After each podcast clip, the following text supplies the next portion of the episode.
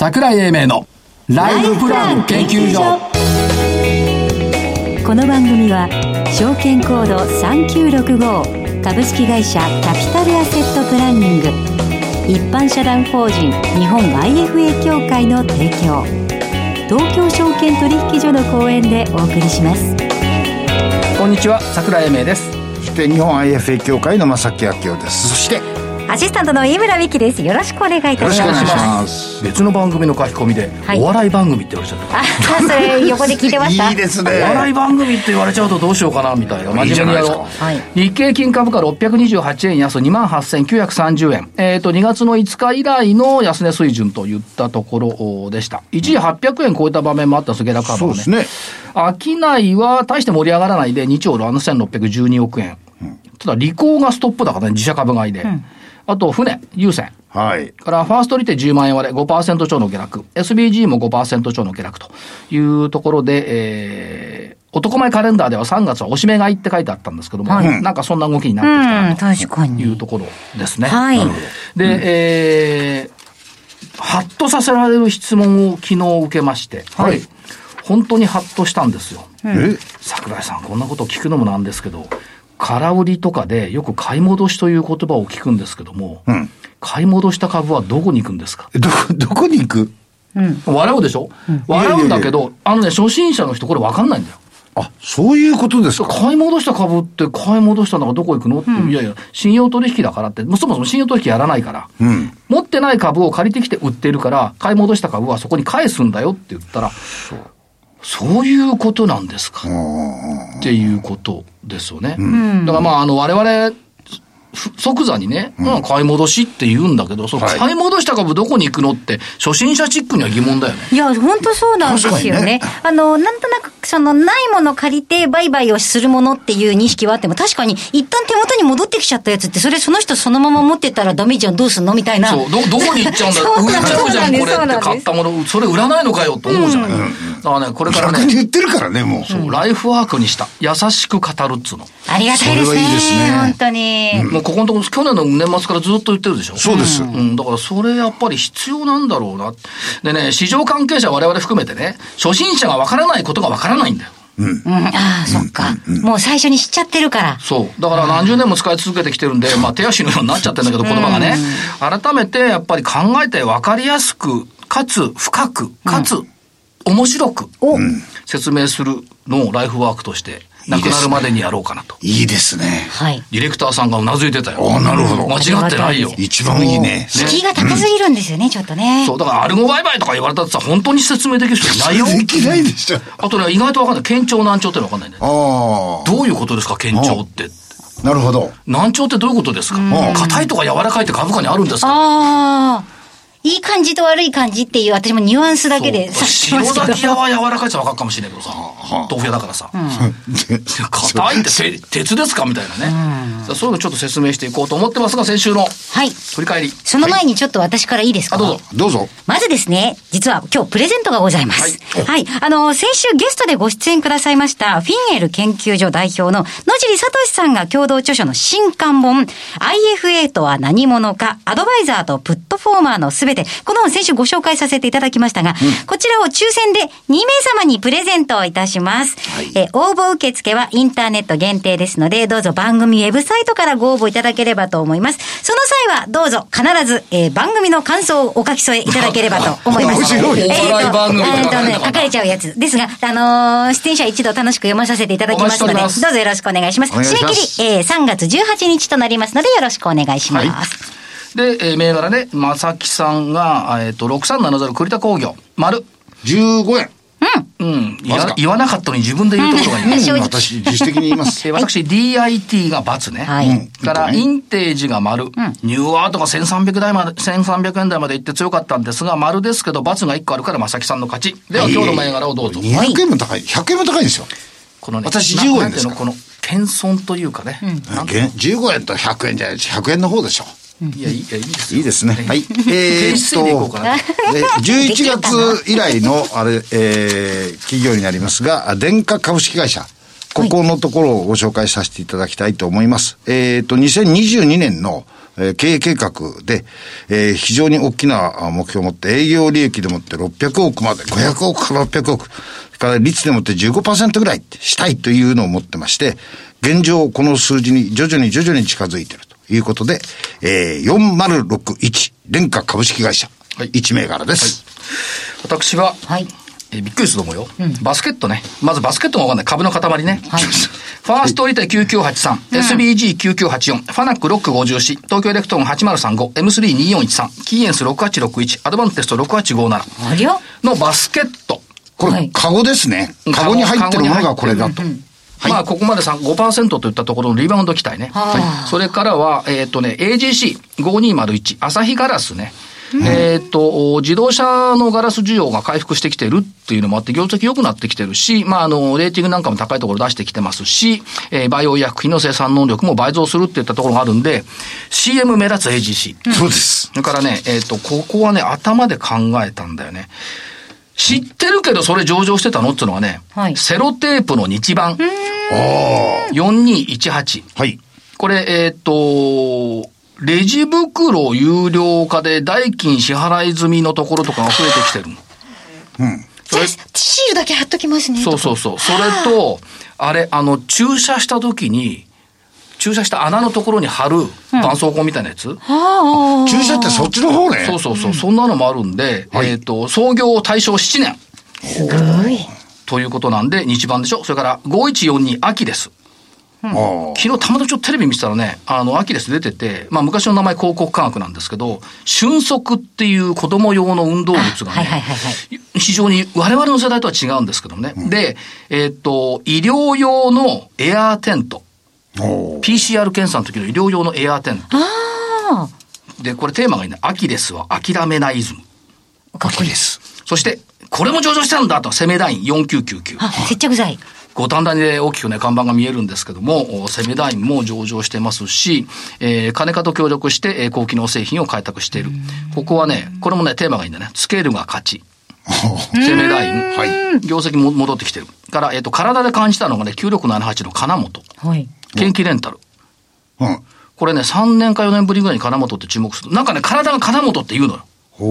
で、2週間前に外見てたら、自宅の庭から。うん庭の、庭じゃない、あの、道のイチョウの枝を切ってたのね、高所作業者が。はい。よく見たらなんか金本坊やがついてんだよ。うん、おおいよいよここまで北海道から出てきたか、金本ってさっき高山さんに電話したら、そう言ってくれるのは先輩だけですって言ったけど、なるほど。体で感じた金本。はい、はい。もう一つ移動用のクレーンだと6395、ただのも足しておきたい。はい。というところです。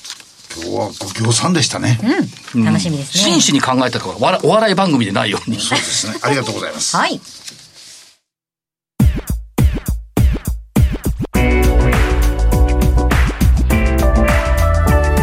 桜井英明のライフプラン研究所。それでは本日のゲストをご紹介します。メディカルデータビジョン株式会社代表取締役社長岩崎博之さんです。岩崎さんよろしくお願いします。よろしくお願いします。よろしくお願いします。ようこそおいでいただきました。ということでこれねあのメディカルデータビジョンさんの会社説明資料とか見ると、はい。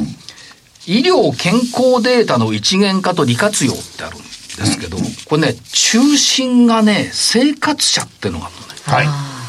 で、生活者がいて、もちろん病院、ドクター、クリニック、えー、企業、検診センター、検査センター等々がこう周りにはべっているんですけど、うん、やっぱ生活者の視点って社長重要ですよね。もうこれですね。はい。やっぱりあのデータを集めて、じゃあそのデータで何をしようかと思ったときに、まあ、イメージしたのはもう生活者ですね、はい、そこにどういうメリットがあるのかっていうところだと思います。そしてデータの利活用ビジネスで大きな成長を目指しているというところですけれども、今、えっ、と、いろんなデータが3人に1人になる、4人に1人ですか ?4 人に1人、4人に1人。ねはい、で今3人に1人を目指しておられると。そうですね。いうところになっているというところですね。はい、で、えっ、ー、と、業績面まず伺っていきたいんですけども、はい、12月期、全12月期の通期業績、ここのコメントが、COVID-19 コロナ禍でも力強く業績は伸びたとあります。はい。あの、実際はですね、やっぱりコロナで影響を受けている部署と、えー、逆にあのフォローになっている部署とって、まあ、真っ二つなんですけど、あの、病院に何かサービスを提供するっていうところは、やっぱりコロナ禍で病院があの、あの営業の受付しないですよね。それと予算がやはり後延ばしになったりとかして、そこはあの影響を受けて、で、データの方はですね、えー、よりこうデータを活用するっていう方向に行って、まあ、すごくフォローになったと。で、合わせて、えー、見ると、おまあ、きちっと成長できたと。いうところです。うん、で、えっ、ー、と、売上高でいくと45億7900万円、前期13.7%増。経常利益で11億4800万円、前期42.7%増。これは、いい成績ですよね。そうと思うんですけど。いい成績。いい成績ですよね。この昨年1年ですね、あの、実は新しいサービスをいくつも作ったんですね。はい、で、それを背景としてやりながら、この数字を、あの、結果として出せたっていうのは、本当、良かったと思います。つまり、明日への着手をしながら、はい、あの、利益に、こう、なんていうの、こう、食い込むことなく、利益が出てきた、はい、そうですね。いい成績だなと私は思うんですけども、社長も思うし、正木さんもそう思うでしょうか。私も思います。だってこの1年コロナ禍だったのよ。そう。1月から12月まで。うん、ということですから、まあ、前期まあ終わりました。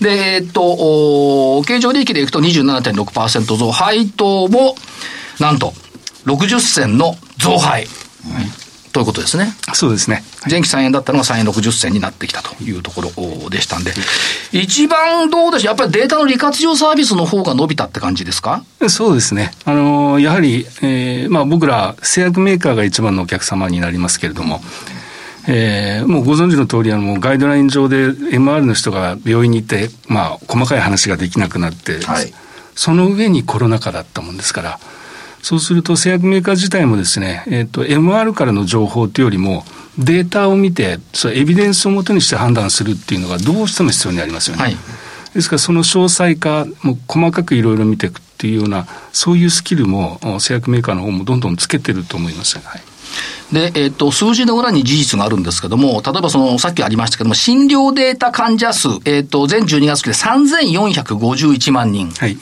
これ1年間で467万人増加してます。はい、それからリアルタイム診療データ患者数82万8000人。これ5000人の増加。はい、憲法のデータ数に至っては、前、前期はゼロ。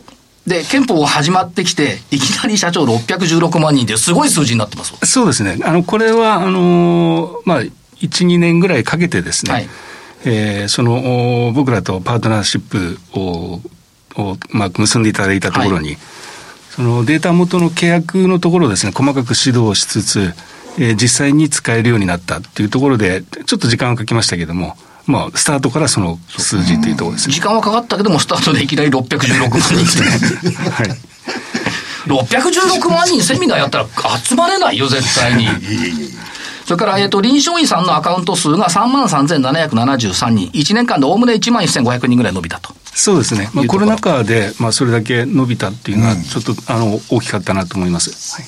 それから、今12月期、えー、今年の12月期に終わる1年間の見通しですけども、ここのポイントというのが、不透明な経済情勢を鑑み、いいですか、うん、ここがキーポイント。うん、保守的に試算。保守的、ね？はい、で、かつ、増収、増益、増配。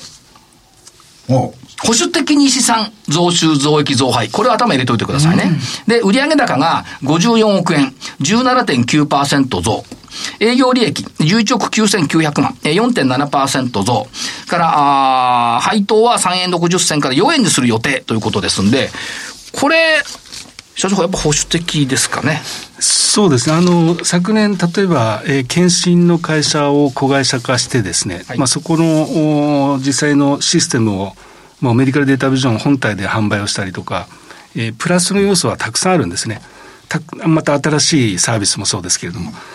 ただ、あの、この状況ですので、えー、もう、いわゆるイメージしているものをそのまま予算に載せるってことは一切やめて、はいで、既存のものがそのまま今の成長で伸びていくっていう感覚の予算を実は立てました。なるほど。それを保守的という表現をされてるわけですね。そうですね。一番最初、あの、部署から出てきた時にですね、これはいくらなんでもひどいだろうと思ったんですよ。はい、はい、ももっと上げるべきだっていう話だったんですけど、ええ、でも、あの、まあ、確かに、経済情勢がわかりませんから、うんまあ、大きなあれで、あの、また違う数字を出してもいけないと思ってですね、あの、この数字で、あの、発表いたしました。はい。まあ、あの、1年という時間がありますから、その間にいろんな流れもあるでしょうし、はい、それは日夜努力しているということですね。はい、で、えー、っと、今12月期の成長戦略ということでいきますと、はい事業拡大のための投資を積極的に実施。これは前期もそうだったと思うんですけども、はい、えっ、と、投資を積極的にやりますよ。で、その理由、えー、政府による PHR の推進が当社事業を後押ししてくれている。世の流れだよっていうことですね。そうですね。あのー、もうこれはもう止まらないと思いますね。あの、政府自体もおいろんなアクションをし始めてきてますし、で、一つあの例を出しますと、カルテコという我々のですね、カルテを持っているユーザーがですね、はい、えー、今、個別にデータ利用許諾契約といいますか、をしている方たちが約3万人ぐらいなんですけども、はい、えっと、全く無償でアンケートを放り投げますと、えー、翌々日までに1000人を超える回答があるんですね。はいでかなりきちっと使われていて、で、その中で、えー、この PHR で、えー、いわゆる情報が返ってくることによって自分がこんなにいいことがあった。はいっていうのをですね、次から次へと。ですから、あの、まあ、この流れは、まあ、止められないなっていうふうに、あの、実感します。これが2日のうちに回答があるっていうことは、実はその、いわゆる実態のあるコンシューマーさんがそこに入ってきているっていうことと考えられるわけですね。そうですね。はい。それから、その風、風が吹いているとは言いませんが、例えば国の方向性っていうことでいくと、やっぱり個人の日常的な生活習慣の改善、健康増進、これやっぱ狙ってますよね。そうですね。なるだけ病気にならないでくれて、医療費使わないでよっていう流れですよね。本当そうですね。から、えっ、ー、と、医療機関受診時のコミュニケーション等に活用して、ご自分の情報提示に効率的で効果的な医療を提供できるようにする。はい。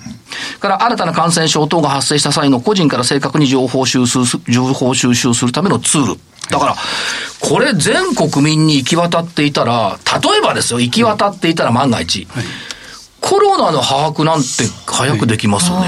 いや、もちろんですね。そういうことになりますよね。はいあ、まさきさんコロナかかってるとかね。違う。人が個人名はね、個人名はないんだよ、これ。予防接種に早く行きたい。いや、だから、あ、この方はコロナにかかってる。だけど、あ、既往症があるねとか、そういう分析ができるわけですよね。できます。あ、そうですね。いろいろ紐で、その既往症もね、じゃあ、タバコの吸いすぎでまさきさんみたく肺が悪いのかね、知らないけど、あるいは腎臓なのか肝臓なのか胃なのか脳なのかね。そういうところまでデータとしては分析できるわけですよね。できます。ですから、あの、PHR って一人の人がデータを使ってもいいよって言ったものが集まってですね、うん、そのいいよって言った人に、全体の、まあ、指標が戻ってくるんですよね。だからみんなで作るっていう。だからご自分もわかるわけですよね。私はここが悪かったから今この病気が増えてるとか、はい、今健康になったとか。うん、うんだから社長いつも訴えてるのが、自分のカルテと自分のレントゲンをどうして自分で持っていけないんだとおっしゃってるじゃないですか。そうですね。はい。その流れになってくるんですね。それともう一つ、国の方向もそうですけども、保険医療介護データの利活用に向けたこれ取り組みっていうのは、これやっぱ国も本格化してきてるって読んでいいんでしょうか？いや、あのー、これは、えー、まあ、高齢社会になってですね、はい、もう絶対に避けて取れない部分ですね。はい、今、病院の中でもですね、あのー、まあ、僕ら、えー、オンライン診療のシステムをこう動かしてますけれども、えーまあ、著名な院長にいろいろヒアリング僕やってるんですけれども、はいその中で必ず出るのがですね、今病院の中で、えーと、面談しようとするとですね、えーと、ドクターと、まあ、当然患者で高齢なので、えーと、うん、その、えー、息子さんとか、はいはい、で高齢なんでメインは介護の人ですね、はい、でこれが4社ぐらいで一緒に話しないと次が決まらないと。で、えー、こういう状況に今なってきてますね。そうそう、延命措置やりますかとかね、いろいろ聞くんですよね。そうですね。はい。確か。確かに。うん、はいというところになってきて、それとあと、社長、あの、このカルテコを中核にして、カルテコユーザーに送る生き生き PHR ウェブセミナー。はい。3月12日、えー、金曜日お昼12時10分から12時40分まで、はい、えー、ウェブセミナー開催ということで、はい、基調講演、新医者にかかる10箇条。はい、それから、えっ、ー、と、生き生き体操、はい、私とカルテコ、これが全部、ウェブナーで、ウェブで見ることができる。うん、お申し込みは御社のホームページでいいですか、これ？えっ、ー、と、そうだったと思います。カルテコセミナーのホームページから私取ってますから、ホームページでいけると思いますんで、はい、えー、ぜひお申し込みいただいて、300人限定ということですんで、はい、お早めにどうぞ。正木さんなんか見た方がいいですか？違う違う違う。僕も申し込んじゃいました。あ、申し込んだの？早い。早いな。医者医者にかかる10か条欲しかったの？いやいやいや。私とカルテが欲しかったの。私とカルテ。これもあの、カルテ持ってどうすんだよっていう意見があるんですけど、今まで持ったことないので。でも、あの、ここに来てもらえればですね、実際にカルテが自分のところに来ると、どんなことになるんだっていうのをみんなここで話してくれますんで、かなりインパクトあると思います。はい、あの医学も難しいんですけど、分かりやすくやってもらうと、株として分かりやすくやってほしい ということ。えっと、時間も来ました。あの岩崎社長、投資家さんにメッセージ一言頂戴できますか？はい。あの、今年はですね、あの、昨年作りました、えー、サービスをみんなカルテコに接続して、えそして生活者に直接メリットのある、そういうサービスをあの仕立てようとしています。えー、PHR で、まあ、自分の情報を持つっていうところの凄さをですね、少しでもご理解いただけるように、えー、病気でない人も使えるカルテコということで、今、えー、総リニューアルをやっていますので、えー、ぜひ、あの、まあ、検索してですね、えー、アプリを取ってもらえたらなと思います。えっ、ー、と、本日のゲスト、えー、証券コード3902メディカルデータビジョン株式会社、えー、代表取締役社長、岩崎宏之さんでした。社長ありがとうございました。ありがとうございます。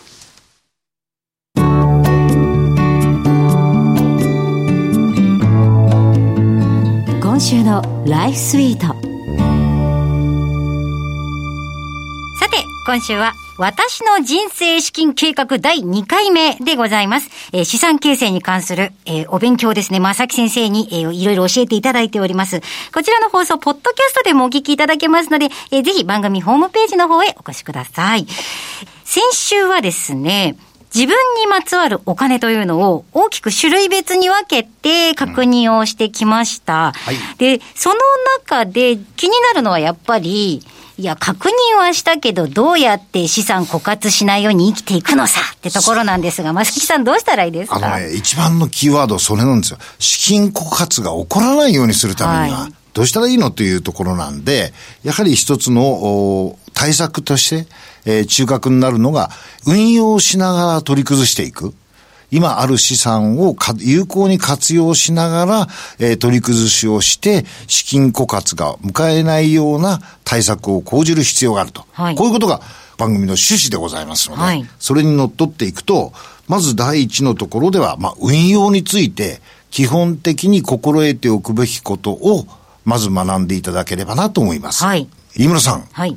今、金利って何パーセントか知ってます？とっても少ないです。ですよね。はい、今、ゼロ金利って言われてますよね。はい、ゼロをいくつ足してもゼロですよね。はい。っていうことなんで、ある程度リスクを取って、その運用のリターンを確保していかなきゃいけないということが必要になるかと思うんです。まず金利について勉強しますと、金利1年間、あるいは何年か経って、倍になるまで、どのくらいの時間かかるかなっていうのを計算する方法が72の法則というんです。はい。これは今、自分が予想している金利を、はい、えー、72で割るとですね、うん、何年かという時間がわかるんです。例えば7.2%で毎年運用して、複利運用していくと何年かかるか。7.2割る10、72はいくつですか？10。はい。ということは7.2%だと10年で、おおよそ複利運用すれば倍になるということになります。おお、えじゃあ100万円を預けていて、金利が7.2%だと、10年後には200万円になっている。なってくると。はい。いうことで、これが72の法則です。はい。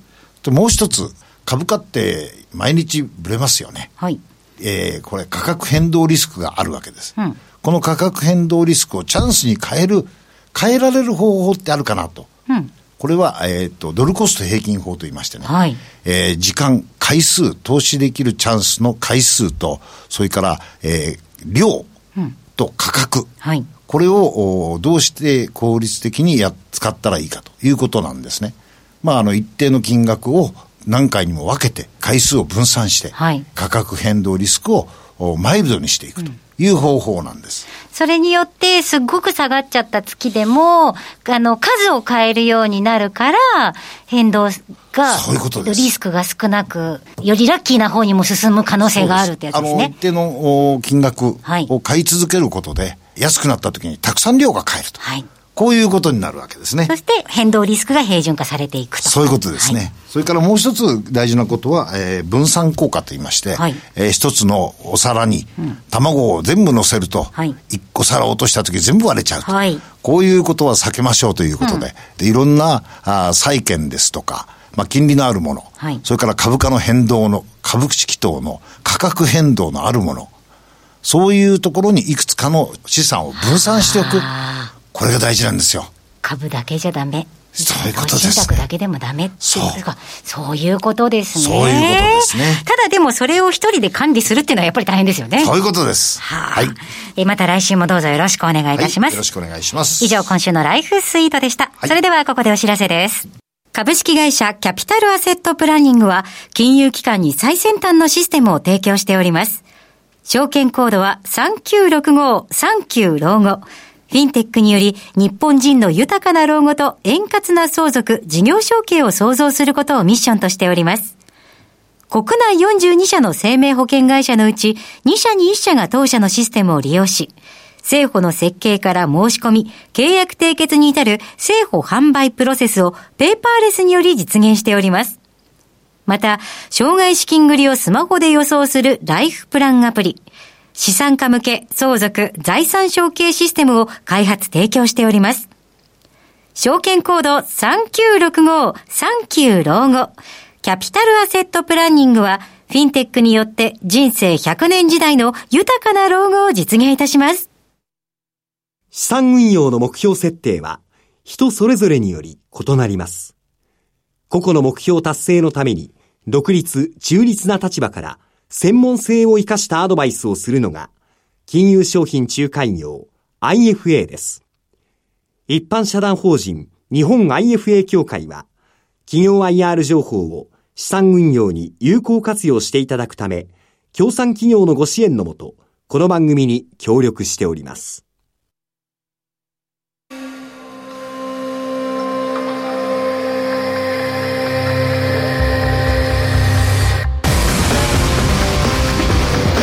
桜井英明のライフプラン研究所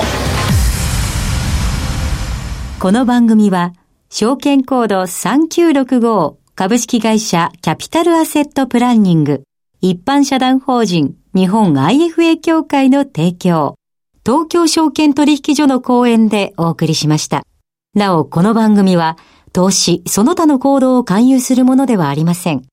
投資にかかる最終決定はご自身の判断で行っていただきますようお願いいたします。はい、えー、先ほどのメディカルデータビジョンさんの配当のところにちょっと説明間違ってまして、はい、えっ、ー、と、2020年で、えー、初めて配当3円の予定だったのが3円60銭。うん、で、えー、今期が4円という見通しというところで、ちょっと間違えました。すみません、失礼しました。保守的な数字でしたね、保守的ですね。はい、保守的。それから、えっ、ー、と、プレゼントのところは、あ野尻さんの IFA とは何者か、アドバイザーとプットフォーマーのすべてを抽選で2名、確かサインしてたよね。あ、そうでした。うん。ということで、えー、必ず番組の感想を書き添えいただきたいと。締め切り3月18日ということです。はい、ぜひ。それから、もうこれからあれだね、あのー、みんなでカルテコ作る運動。いやいやいや。え？これね、当事者として持ってる安心感ってないですよ。でしょ？だから、カルテコを、まあ無料だから。うん、あ、無料無料。で、これね、あの別にメディカルデータビジョンさんのために作んなくていいの自分のために作るの、うん、その通りということでしょ？そうです。でそれがやっぱり後で役に立ってくる。そう。後でか後でか今か分かんないいやいや何かの時に自分でデータ持ってるじゃないですか、うん、うん、だからいつも生きりかかりつけじゃなくてもポッていって見せればええいつかがいつ来るか分かりませんから。そうなんで岩崎先生はこれでいいんですよね。自分のためにカルテコ持とうよって。いやもちろん間違ってないですよね。間違ってないもうそう。そうそうそう訂正しよう。がないからもうね。ということで本日、はい、そろそろ時間となりました。えっ、ー、と本日この辺りで失礼します、えー、所長の桜井英明、えー、日本 AFA 協会の正木明夫。そしてアシスタントの飯村美樹でした。それでは次回のこの時間までごきげんよう